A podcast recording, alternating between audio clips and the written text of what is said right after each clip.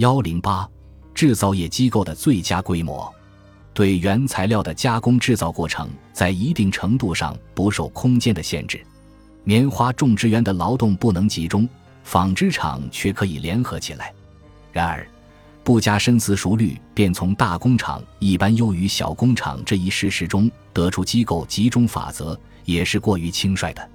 因为地理位置在工业中也很重要，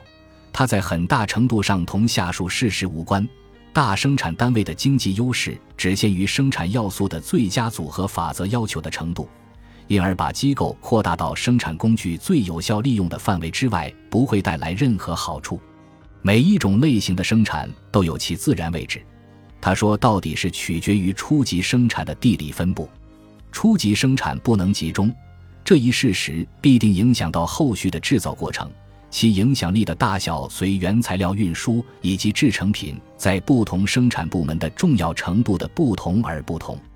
所以，机构集中法则只对劳动分工导致生产逐渐分化为新部门起作用。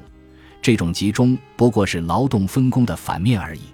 作为劳动分工结果，许多以一致性为法则的相异机构取代了许多从事各种不同生产过程的相似机构，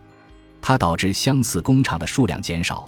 而直接或间接的为这些工厂的需要而生产的人员范围在扩大。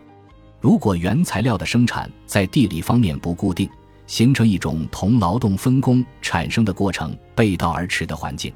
那么每一生产部门就会只有一家工厂。